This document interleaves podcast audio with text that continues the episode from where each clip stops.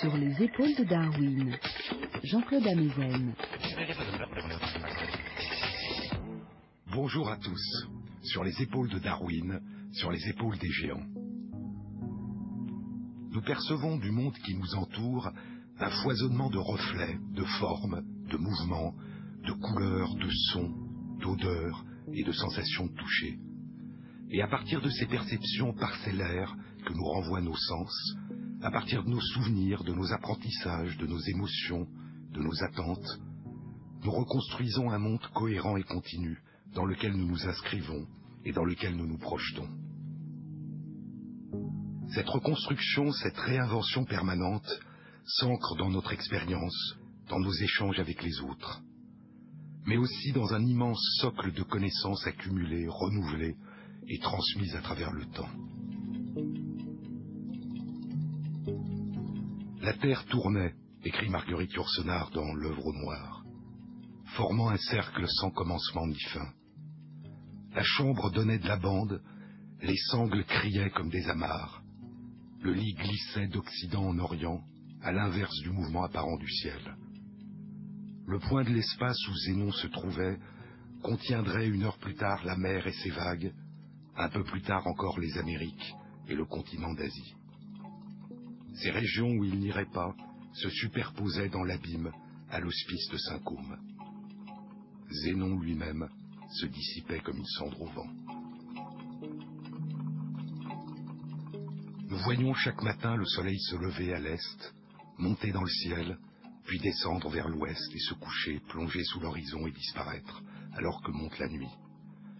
Et nous savons que ce que nous renvoient nos sens est pour partie une illusion. Depuis le XVe siècle, la science occidentale a redécouvert le mouvement, le changement, l'impermanence, là où nos sens nous donnent l'illusion de la stabilité. La Terre plate est devenue ronde. Copernic et Galilée ont transformé notre planète immobile au centre du ciel, autour de laquelle voyageaient le Soleil, la Lune et les étoiles, en une sphère qui tourne sur elle-même en 24 heures, tout en tournant avec d'autres planètes autour du Soleil. Et de ces mouvements naissent les jours, les nuits et les saisons. Puis Darwin transforme le petit tremblement des générations au long des espèces immuables en une généalogie arborescente commune qui a donné naissance depuis près de 4 milliards d'années à l'ensemble de la diversité du vivant.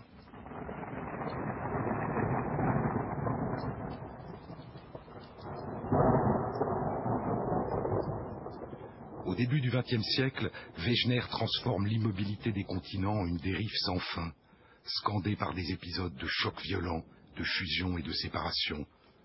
La tectonique des plaques qui fait émerger les chaînes de montagnes, les éruptions volcaniques et les tremblements de terre. Puis Georges Lemaître transforme l'immobilité de l'univers en une fuite et une expansion permanente à partir d'une explosion originelle, ou proposeront d'autres plus tard à partir d'univers qui donnent naissance les uns aux autres. Dans l'immensité de cet univers, Einstein fait disparaître l'indépendance entre l'espace et le temps. Et au cœur de l'invisible, la mécanique quantique transforme la notion même de localisation des composants élémentaires de la matière en une probabilité de présence. À chaque fois, une même impression de révélation. Le tissu entier se déchire et s'effondre, écrira le jeune Darwin. À chaque fois, la même impression de surprise, de stupéfaction. Une réalité a priori absurde, dira Darwin. Invraisemblable, dira Wegener. Irreprésentable, dira Heisenberg, l'un des pères de la mécanique quantique. Nous savons que ce que nous renvoient nos sens n'est qu'un infime reflet décalé du monde que nous habitons et qui nous a fait naître. Et depuis 150 ans, nous savons qu'il y a en nous, autour de nous, un univers immense, invisible, composé d'êtres vivants microscopiques que nous ne pouvons ni voir, ni toucher, ni entendre. Nos sens nous révèlent l'infinité des formes les plus belles et les plus merveilleuses qu'évoquait Darwin, l'extraordinaire diversité des animaux et des plantes multicellulaires dont les premiers ancêtres ont émergé il y a environ un milliard d'années et dont certains descendants nous ont récemment donné naissance. Mais nos sens ne nous renvoient aucun reflet de l'immense paysage, de l'immense univers des organismes animaux et végétaux unicellulaires, de l'immense univers des bactéries et des virus. Cet univers microscopique qui a durant trois milliards d'années évolué en l'absence d'animaux et de plantes multicellulaires et qui s'est propagé jusqu'à aujourd'hui en se transformant et en colonisant presque tous les recoins de notre planète et les corps de tous les animaux et de toutes les plantes. De même que les télescopes nous ont révélé une dimension mystérieuse inconnue de l'univers, d'innombrables galaxies loin dans le ciel, les microscopes nous ont révélé une dimension mystérieuse inconnue de l'univers vivant, une nébuleuse de cellules. Chaque corps vivant, s'émerveillait Darwin en le découvrant, est comme un microcosmos, un microcosme, un petit univers constitué d'une multitude d'organismes qui se reproduisent, incroyablement petits et aussi nombreux que les étoiles dans le ciel. Nous sommes tous, poursuivait un siècle plus tard la biologiste Lynn Margulis, un paysage pointilliste composé de minuscules êtres vivants. Comme l'ensemble des êtres vivants qui nous ont donné naissance, comme l'ensemble des êtres vivants qui nous entourent, les oiseaux et les fleurs, les papillons et les arbres, les colonies de bactéries et les colonies de levures, nous sommes chacun constitués de cellules. Nous naissons d'une cellule unique, elle-même née de la fusion de deux cellules, et nous nous transformons en une nébuleuse cellulaire composée de plusieurs dizaines de milliers de milliards de cellules qui se transforment, qui construisent, déconstruisent et reconstruisent notre corps en permanence et font émerger notre esprit. À cette échelle, les formes que nous renvoient nos sens, les formes de nos corps, des corps des animaux et des plantes, deviennent floues. Habitant les sols, les lacs, les rivières, les mers, habitant les corps des animaux et des plantes, habitant nos corps, s'y reproduisant, y résidant ou voyageant d'un corps à l'autre, un immense univers de micro-organismes, de bactéries, tisse le réseau invisible de nos écosystèmes. Et plus petits encore, naviguant de cellule en cellule, à l'intérieur desquels il leur faut pénétrer pour se reproduire, voyagent et résident d'innombrables éléments génétiques mobiles, des virus, des rétrovirus, des transposons, qui emportent avec eux des gènes qu'ils ont empruntés à leurs hôtes, et les insèrent de temps à autre dans les gènes d'autres hôtes, faisant ainsi voyager les gènes d'une branche à l'autre du buisson du vivant. C'est dans ce monde invisible à nos sens que se déploie la plus grande diversité, la plus grande partie de l'univers vivant. Et nous sommes en permanence en interface, en contact avec cet univers immense et invisible.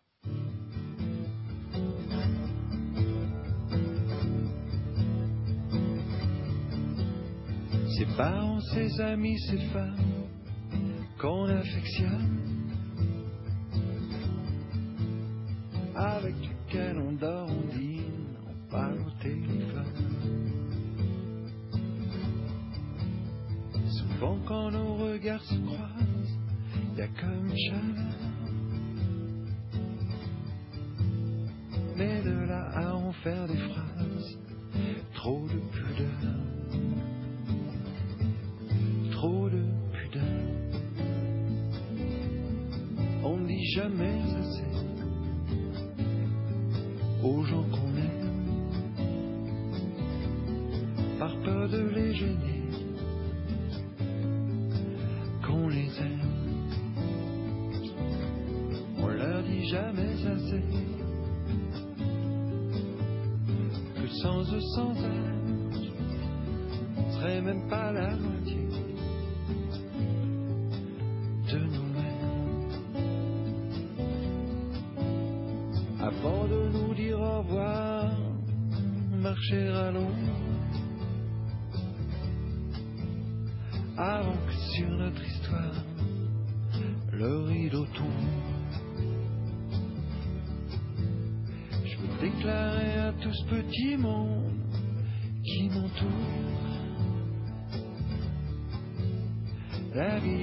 serait d'un sombre sans vous autour.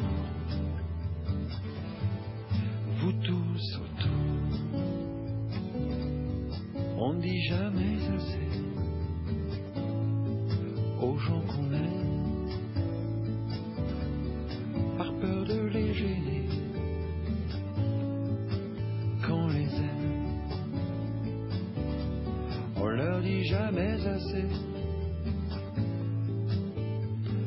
sans eux, sans elles, on serait même pas la moitié de nous-mêmes. Qu'il y a a-t-il de plus important? La raison ou les sentiments?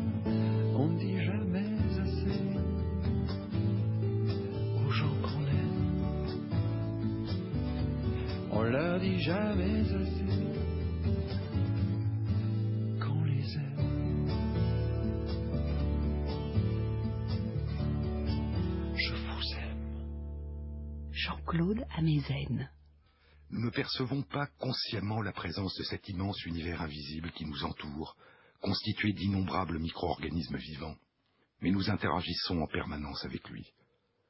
Et avec d'autres éléments encore, dans l'air qui nous entoure et que nous inspirons flotte au printemps d'innombrables pollens, la poussière que nous révèle parfois soudain la lumière, le sable quand le vent se lève. Nous ne percevons consciemment cet univers que lorsqu'une modification soudaine du fonctionnement de notre corps une fièvre, des frissons, un éternuement, des courbatures, un larmoiement, une inflammation de la peau, une douleur, nous en révèlent indirectement les effets dans notre corps. Mais si nos sens, la vision, l'audition, l'odorat, le goût, le toucher, si notre cerveau ne distingue pas en tant que tel cette dimension immense et permanente du monde dans lequel nous sommes plongés dès notre naissance, il y a en nous une forme de perception inconsciente, une interaction permanente, une réponse continuelle à ce monde invisible. Une partie de notre corps, composée des cellules qui tapissent notre peau, notre tube digestif, nos bronches, nos muqueuses, nos surfaces d'interaction directe, d'interface avec l'extérieur, et un immense archipel mouvant composé de cellules différentes qui voyagent à travers notre corps, constitue un organe morcelé, mosaïque, mobile, qu'on appelle le système immunitaire. Et cet organe mobile, inconscient, qui se déploie à travers notre corps, qui perçoit et répond à l'environnement intérieur et extérieur du corps, a des propriétés qui évoquent pour partie étrangement celles de notre système nerveux et de notre cerveau. Une capacité à distinguer l'intérieur de l'extérieur, le soi du non-soi, une capacité à distinguer le nouveau de l'ancien, une capacité d'inscrire en nous une mémoire de nos premières rencontres avec les constituants de ce monde invisible, et de répondre différemment lors des rencontres suivantes. Une capacité d'inscrire en nous une empreinte interne qui nous modifie et nous permet de nous adapter à ce monde immense et perpétuellement changeant qui nous entoure, nous habite et avec lequel nous coexistons.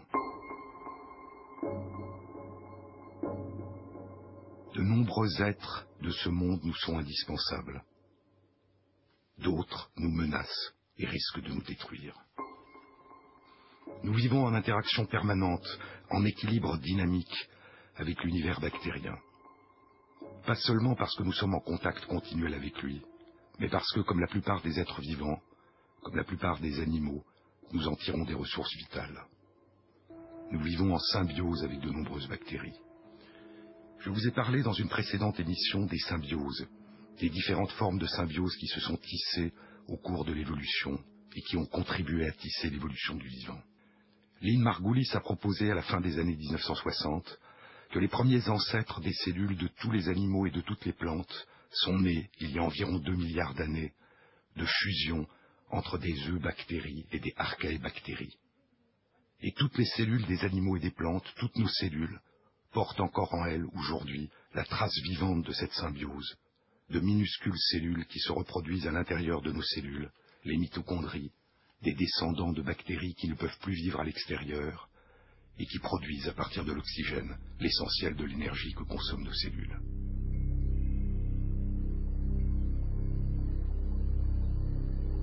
Écoutons Lynn Margulis. Les religions et les mythes ont toujours été emplis de sirènes, de sphinx, de vampires, de loups-garous, de séraphins, des êtres imaginaires nés de la combinaison de différentes portions d'animaux. La vérité étant plus étrange que la fiction, la biologie a découvert la réalité de l'existence d'êtres vivants formés de combinaisons d'autres êtres vivants. Mais il y a d'autres formes de symbiose qui ne constituent pas des fusions définitives et irréversibles entre des organismes appartenant à des branches distinctes du buisson du vivant. Ces autres formes de symbiose extrêmement fréquentes renaissent sans cesse de génération en génération à partir d'une rencontre toujours recommencée. Je vous avais parlé des calmars, Chez les calmars, au cours de leur développement, une interaction complexe se noue entre une partie du corps, le système immunitaire, et des bactéries luminescentes présentes dans la mer qui les pénètrent. Ces interactions vont sculpter la forme d'un organe, l'organe lumineux, qui se refermera sur la colonie bactérienne à condition qu'elle se mette à émettre de la lumière. Et ainsi, à la naissance de chaque calmar, de génération en génération, recommence cette symbiose qui permet au calmar de posséder un organe qui émet de la lumière, dans lequel les bactéries émettent de la lumière, ce faisceau lumineux qui permet au calmar de chasser dans les ténèbres des abysses.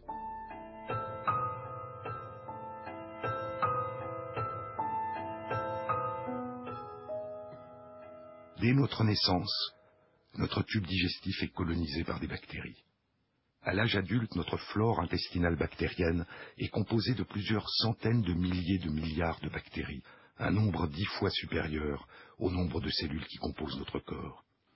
Cette flore exerce une profonde influence sur notre capacité à tirer des ressources énergétiques à partir de notre nourriture et sur la maturation et le développement de notre système immunitaire qui interagit avec ces bactéries. Une étude publiée il y a moins d'un an dans le journal scientifique Nature, la plus grande étude publiée à ce jour dans ce domaine, indique que chaque personne, en Europe du moins, héberge dans son tube digestif un écosystème constitué de plus de 150 espèces bactériennes différentes, sur un total dans la population de plus de 1000. Et cette flore est en partie commune, une cinquantaine d'espèces bactériennes différentes étant présentes chez plus de 90% des personnes qui ont été explorées dans cette étude. L'abondance relative des différentes espèces est variable chez différentes personnes et pourrait être variable au cours du temps en fonction de l'alimentation, de l'environnement et du fonctionnement du système immunitaire. Ce que révèle aussi cette étude, c'est que l'ensemble des 150 espèces bactériennes qui composent la flore intestinale de chaque personne contient en moyenne un total de 500 000 gènes différents, c'est-à-dire un nombre de gènes 20 fois supérieur au nombre de gènes que possèdent les cellules de notre corps. Et ainsi, c'est d'un immense réseau de cellules et de gènes, les nôtres et celles de l'écosystème bactérien que nous hébergeons, que résulte l'extraction et l'absorption de nos ressources énergétiques, et notamment la conversion de sucres complexes présents dans les fruits et les légumes que nous pouvons absorber tels quels, et la production de certaines vitamines que nous absorbons. Et il semble que des bactériophages, des virus qui infectent les bactéries, jouent un rôle important dans leur capacité à résider dans notre tube digestif et à prédigérer nos aliments. Depuis cinq ans, une série de travaux suggère que des modifications de la flore intestinale pourraient jouer un rôle dans le développement de l'obésité et que des réponses particulières du système immunitaire à la flore pourraient jouer un rôle important dans le développement de maladies inflammatoires graves de l'intestin. Les cellules qui tapissent la paroi de nos intestins et les cellules mobiles du système immunitaire qui viennent y résider sont en contact et en interaction continuelle avec les bactéries de la flore intestinale, y répondant en les tolérant, sans les détruire, tout en les empêchant de traverser la paroi et de pénétrer à l'intérieur du corps, un équilibre dynamique continuel.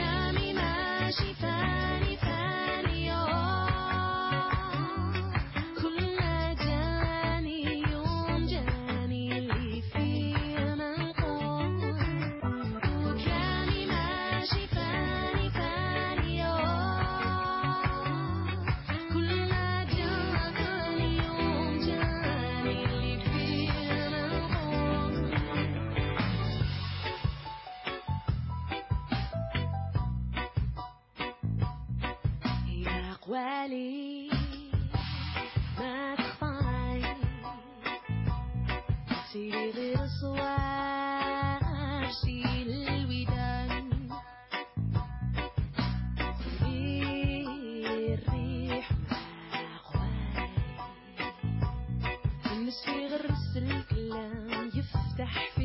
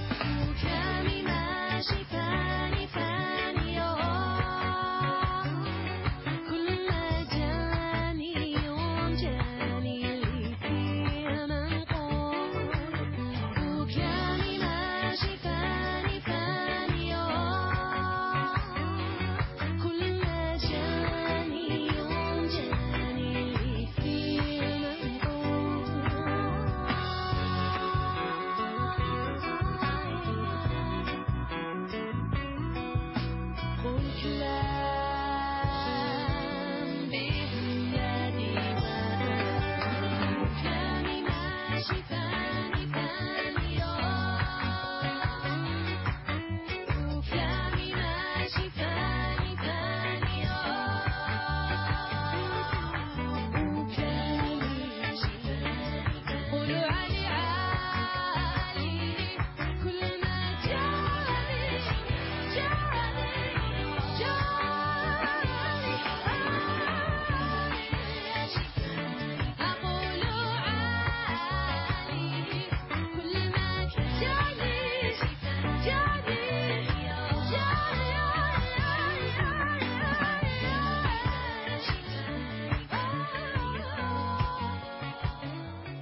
Les épaules de Darwin, Jean-Claude Amezen.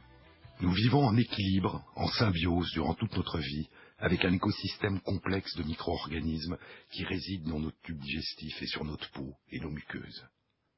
Mais d'innombrables bactéries, parasites, virus pénètrent à l'intérieur de notre corps par l'intermédiaire de nos surfaces de contact avec l'environnement extérieur, notre peau, nos muqueuses, notre bouche, nos bronches, notre tube digestif. Ces micro-organismes voyagent d'être humain à être humain ou d'animaux à être humains, et ils peuvent aujourd'hui voyager avec nous à la vitesse des avions. Beaucoup sont installés dans l'espèce humaine depuis très longtemps. La tuberculose, la diphtérie, la coqueluche, la poliomyélite. Mais parfois, ce sont les déséquilibres causés dans nos relations avec les animaux et les plantes, la destruction de leur habitat, la destruction des écosystèmes, qui provoquent brutalement ce qu'on appelle une rupture de la barrière des espèces, favorisant la propagation d'une bactérie, d'un parasite, d'un virus animal à la population humaine.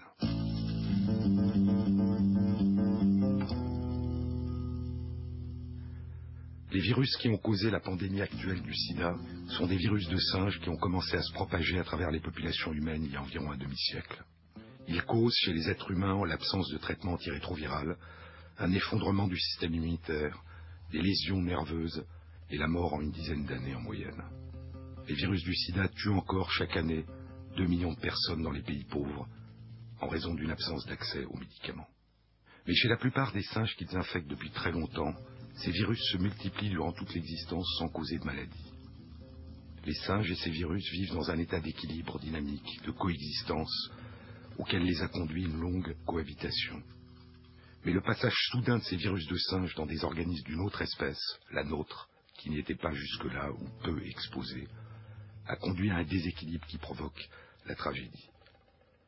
Lorsque des singes qui font partie d'espèces non exposées à ces virus sont artificiellement ou accidentellement infectés en captivité, ils développent eux aussi une maladie mortelle.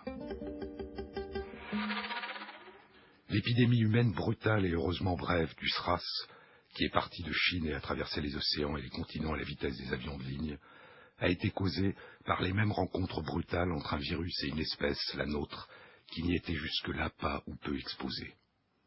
En Asie, des dizaines, voire des centaines d'espèces de chauves-souris sont infectées depuis longtemps par ces virus, sans développer de maladie. D'autres microbes ont des trajets plus complexes. Certains parasites parcourent en permanence en zigzag des branches distinctes du buisson du vivant, comme le parasite du paludisme, qui voyage d'un moustique à un être humain et d'un être humain à un moustique, et qui tue encore aujourd'hui près de 2 millions d'enfants dans les pays pauvres du Sud. Les interactions entre le corps, le système immunitaire et les microbes qui nous envahissent sont complexes, et certaines réponses du corps, certains symptômes, peuvent être, selon les cas, un moyen de lutte contre le microbe, ou au contraire, favoriser la persistance ou la propagation du microbe. Distinguer entre les deux est souvent difficile, mais cela a été une question importante pour la médecine, essayer de déterminer quels étaient les symptômes gênants pour la personne malade qu'il ne fallait pas essayer d'atténuer à tout prix quand elle participait aux défenses de l'organisme. La fièvre, par exemple, quand elle n'est pas trop élevée et ne présente pas de risque pour l'enfant ou la personne adulte, est souvent l'un des mécanismes de lutte contre les microbes. Mais dans certaines espèces animales, certains parasites provoquent des réactions, des symptômes a priori étranges, qui favorisent leur propagation en zigzag à travers des organismes appartenant à différentes branches du buisson de l'évolution. Il y a près de 30 ans, l'évolutionniste Richard Dawkins avait synthétisé dans un chapitre d'un très beau livre, Le phénotype étendu, plusieurs descriptions saisissantes de ces formes de coopération forcée d'animaux au prix de leur propre perte à la propagation des parasites qui les infectent. Il y a ainsi un parasite qui voyage de petits poissons d'eau douce à des canards et des canards aux petits poissons. Les poissons, lorsqu'ils sont infectés, modifient leur comportement et nagent près de la surface de l'eau, augmentant ainsi la probabilité de leur ingestion par les canards et donc la probabilité de la propagation du parasite. Il y a un autre parasite qui voyage de fourmis en moutons et de moutons en fourmis. La fourmi infectée, au lieu de rester comme d'habitude sur le sol, a tendance à grimper au sommet des brins d'herbe et à y rester une partie de la journée, augmentant ainsi la probabilité d'être mangée par un mouton et permettant ainsi aux parasites de voyager. Il y a en Amérique du Sud un parasite qui voyage du corps d'une fourmi noire qui vit dans des arbres au corps d'un oiseau, puis du corps de l'oiseau au corps d'une fourmi noire. Il y a trois ans, il a été découvert que le parasite provoque, chez les fourmis infectées, une coloration rouge de l'abdomen qui se met à gonfler. Les oiseaux confondent ces fourmis avec des baies, les mangent, propageant ainsi le parasite. Je vous ai parlé dans une précédente émission de la théorie de la reine rouge, proposée il y a 30 ans par l'évolutionniste Leigh Van Valen. Cette théorie complétait la notion de coévolution, de coadaptation développée par Darwin, et la notion selon laquelle l'émergence continuelle de nouveautés et sa propagation de génération en génération ne correspond pas à une amélioration qualitative intrinsèque des organismes, ni à une marche sur la voie triomphale d'un progrès, d'une perfection. La métaphore de la Reine Rouge fait référence à un épisode du livre De l'autre côté du miroir de Lewis Carroll, la suite d'Alice au pays des merveilles. Dans cet épisode, la Reine Rouge entraîne Alice dans une course de plus en plus rapide. Ce qu'il y avait de plus curieux dans l'aventure, dit Alice, c'est que les arbres et les autres objets qui nous entouraient ne changeaient pas du tout de place. Quand enfin elles interrompent leur course, Alice remarque que tout est demeuré exactement comme auparavant. Dans notre pays, dit Alice à la reine, si l'on courait très vite pendant longtemps, on arriverait en général quelque part, ailleurs. Un pays bien lent, dit la reine. Ici, il faut courir de toute la vitesse de ses jambes pour simplement demeurer là où l'on est. La théorie de la reine rouge proposée par Van Valen propose que la propagation des nouveautés apparues par hasard dépend des déséquilibres permanents dans les interactions entre les organismes et les espèces qui constituent et construisent les écosystèmes. À telle nouveauté qui se propagera, répondra la propagation de telle autre nouveauté, apparue par hasard, si elle permet à un organisme de poursuivre ses interactions en termes de coopération ou de combat, de symbiose ou de conflit, si elle permet à des organismes de survivre et d'avoir des descendants, de demeurer un temps là où ils sont, de changer, de courir, en demeurant simplement là où ils sont, de devenir autres tout en se propageant à travers le temps.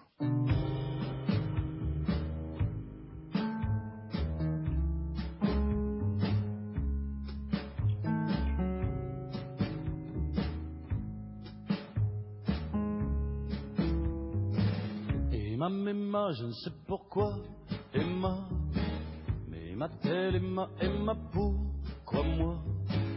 Pourquoi pas l'autre et pourquoi pas celui-là? Emma, Emma, Emma, moi? Quand on s'ennuie, on se dit que c'est beau, la vie. La loupe pas, elle passera qu'une fois.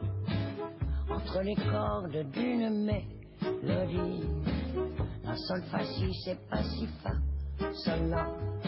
Si tu le veux, on s'en fout plein les yeux. Entre les dents, la chair et du ciment. Au pire du mieux, on sera seul, on sera deux. Je ne sais plus quand, ni pourquoi, ni comment.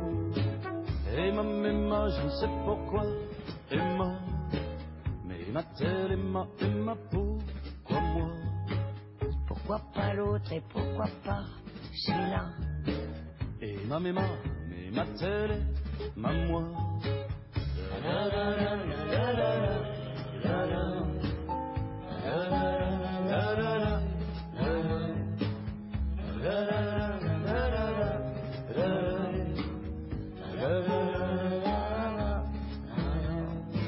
Y a pas la vie s'il y a pas la folie.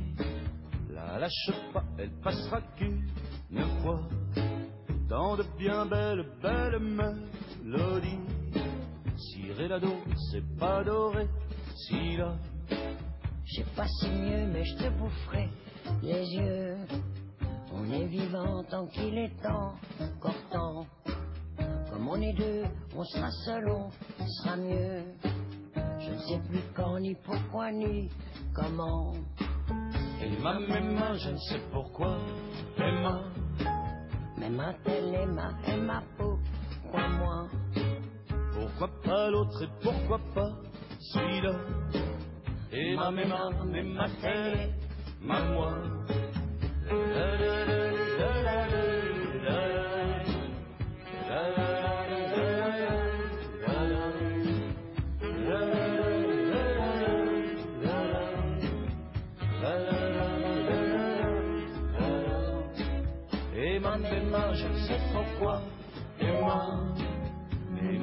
les mains des mains pourquoi moi.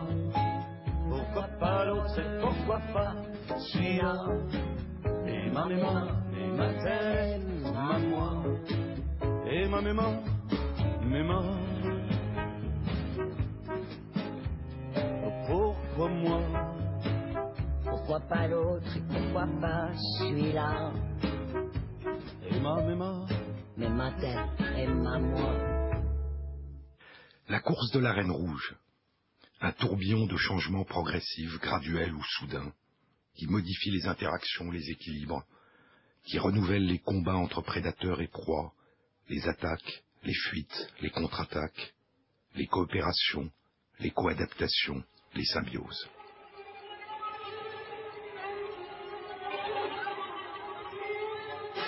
Darwin avait consacré un livre aux extraordinaires coadaptations entre les orchidées et les insectes qui les pollinisent. Certaines orchidées ont un pétale, le labelle, qui ressemble tellement à des guêpes femelles que les guêpes mâles viennent s'y accoupler, pollinisant ainsi les orchidées.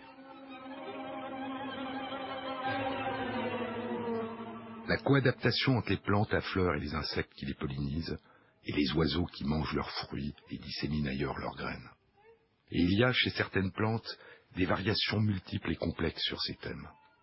Il y a trois ans, des chercheurs ont découvert que les deux substances volatiles émises dans l'atmosphère en plus grande quantité par une plante à fleurs avaient des effets opposés.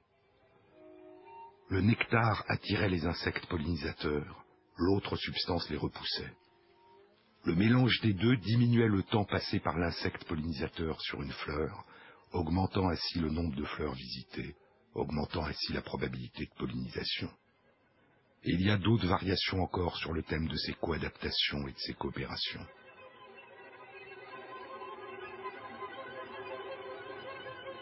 Lorsqu'elles sont attaquées par de petits prédateurs, des chenilles ou des pucerons qui dévorent leurs feuilles, certaines plantes émettent des molécules qui diffusent dans l'atmosphère et qui attirent, auxquelles répondent, d'autres animaux qui sont des prédateurs de ces prédateurs de la plante et viennent les dévorer, protégeant ainsi la plante.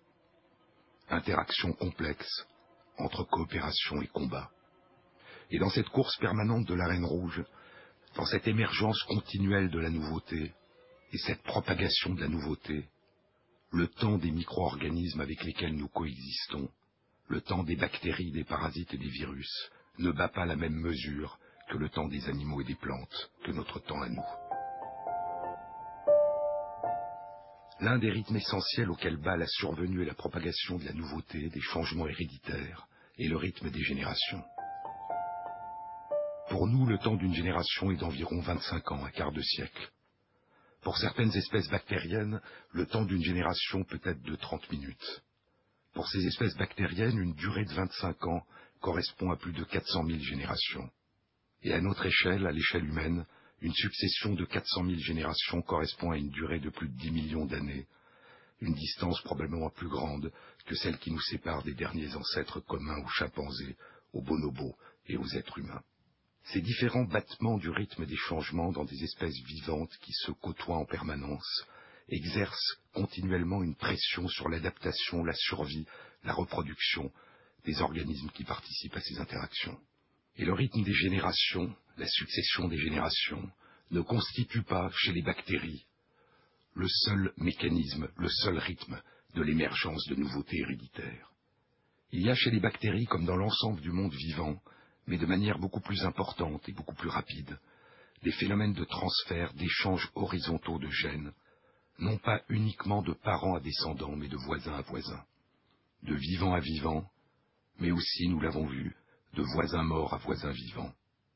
Et c'est ainsi qu'a été découvert pour la première fois que l'ADN était le support moléculaire de l'hérédité.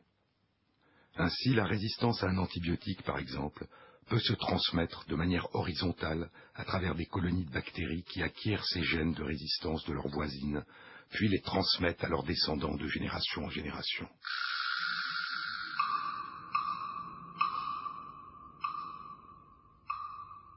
La nouveauté peut aussi émerger de manière brutale chez les bactéries en réponse à des modifications défavorables de leur environnement. Une réponse qui a été appelée réponse SOS. C'est une réponse épigénétique, une modification dans la façon d'utiliser certains de ces gènes en réponse à des modifications de l'environnement. La plupart des bactéries contiennent des gènes qui leur permettent de fabriquer des enzymes qui ont pour effet de découper l'ensemble de leur ADN et de réarranger au hasard les morceaux dans un ordre différent. Dans des conditions d'environnement favorables, les bactéries ne fabriquent pas l'ensemble de ces enzymes. Mais lorsque l'environnement devient défavorable, elles les fabriquent et les utilisent. Elle répond à ce changement d'environnement en plongeant dans une radicale transformation intérieure. Et si l'une de ces bactéries survit par hasard dans cet environnement à ce bouleversement aléatoire de son ADN, devenu autre, elle transmettra à ses descendants ce nouvel ADN réarrangé, ce nouvel assemblage de gènes qui permet de vivre dans cet environnement. Et ainsi le rythme d'émergence des nouveautés génétiques héritables à travers les générations dépend en partie chez les bactéries non seulement des nouveautés héritées de leurs parents ou de leurs voisines, mais aussi du rythme des changements de l'environnement.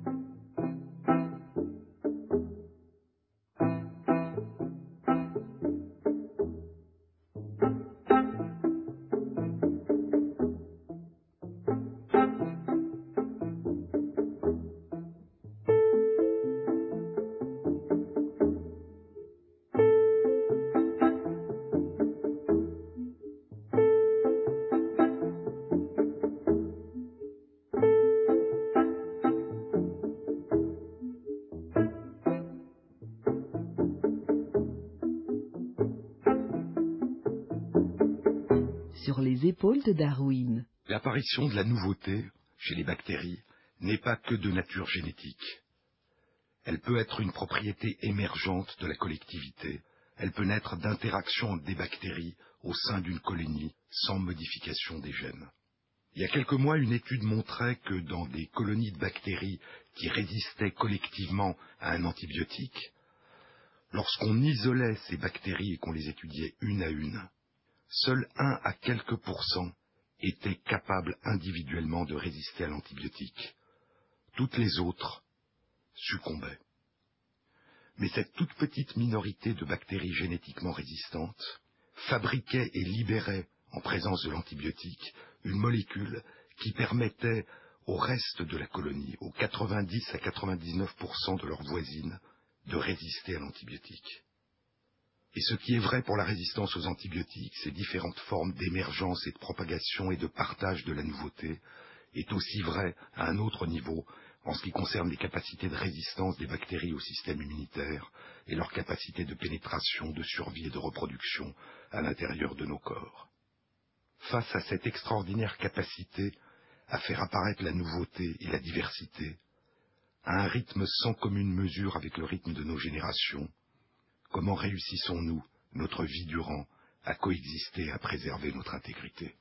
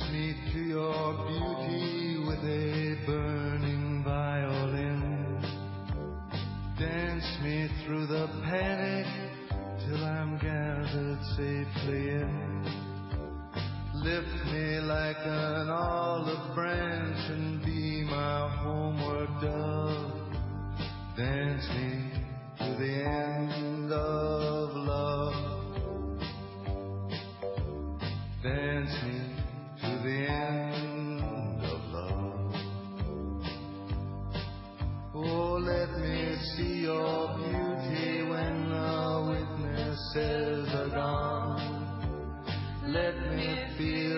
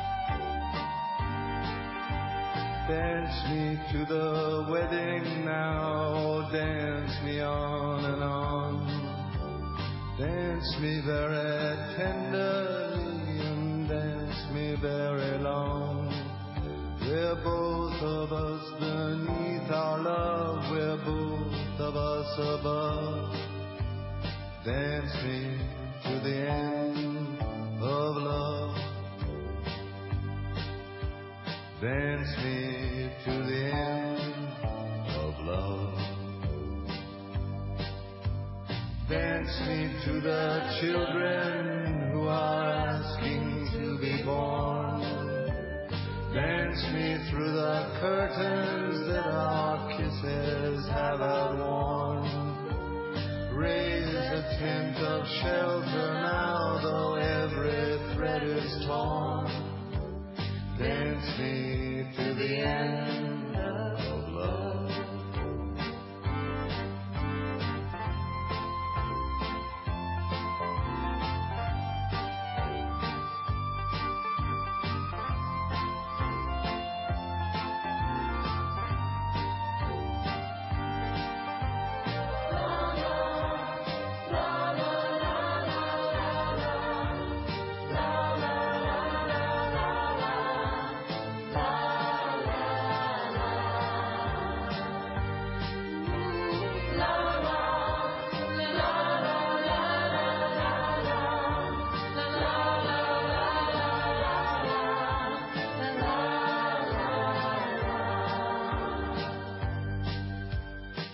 Me to your beauty with a burning violin.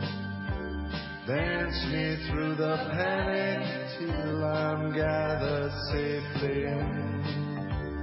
Touch me with your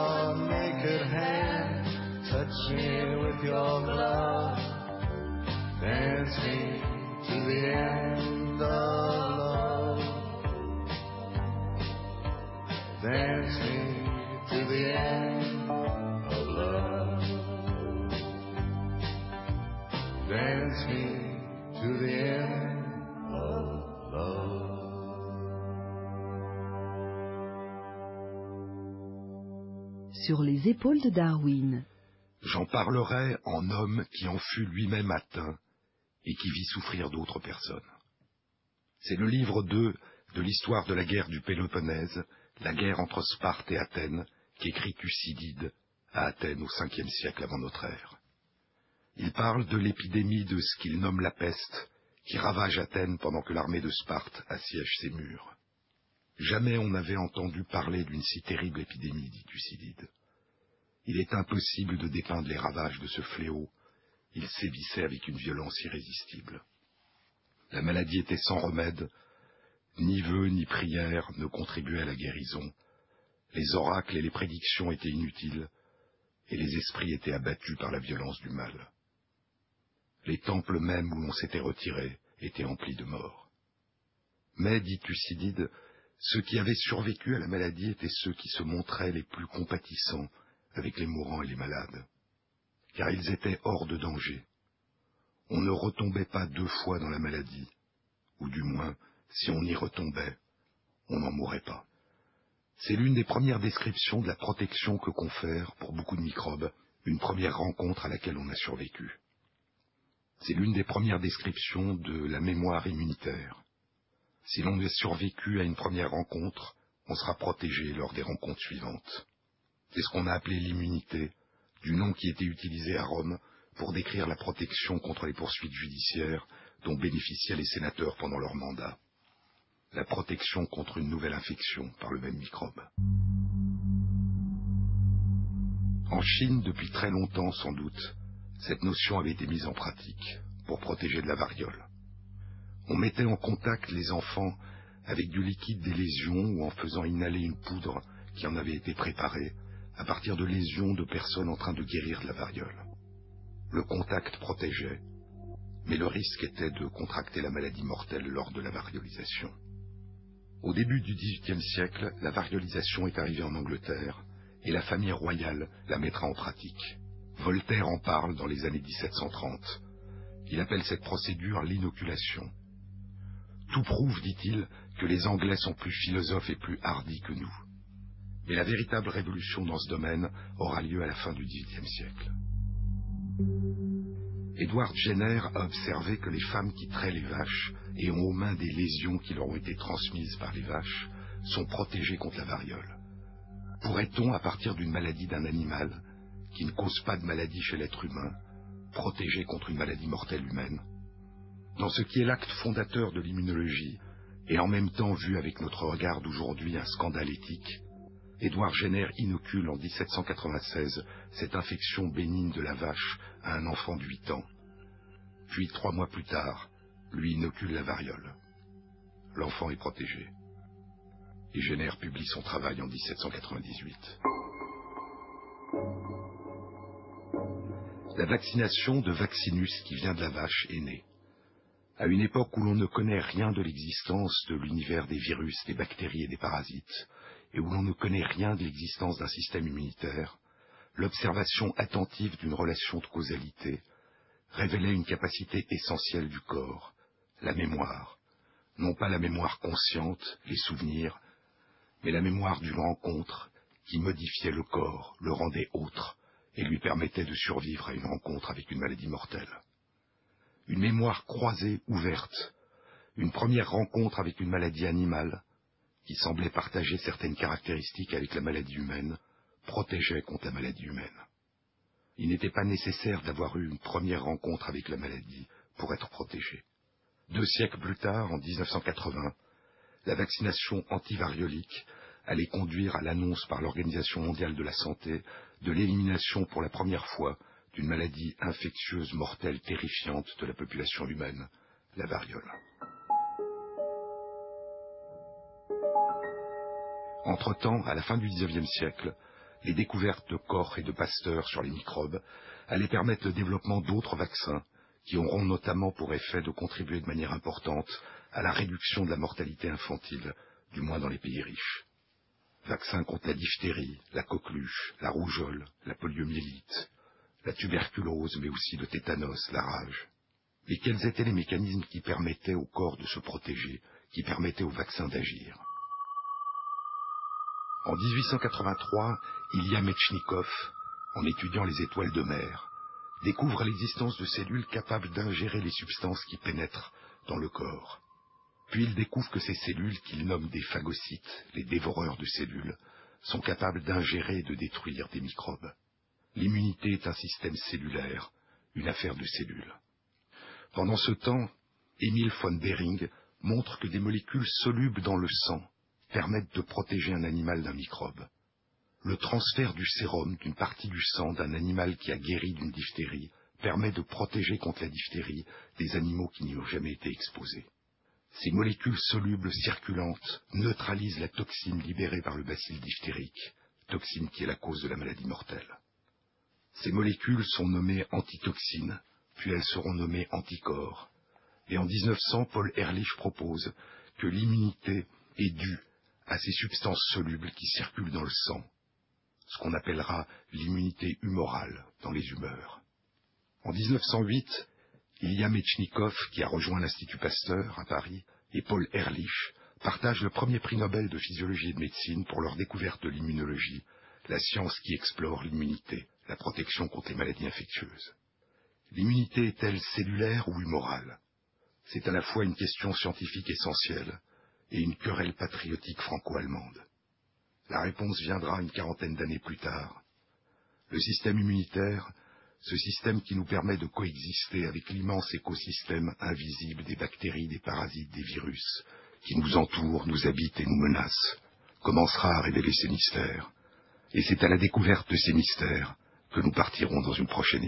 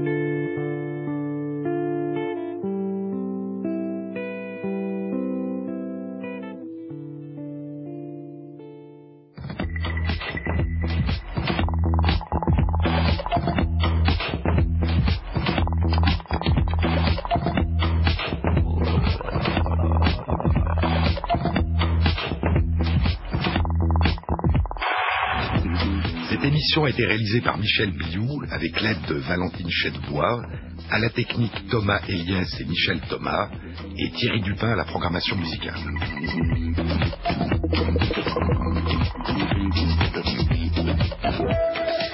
Bon week-end à tous, à la semaine prochaine.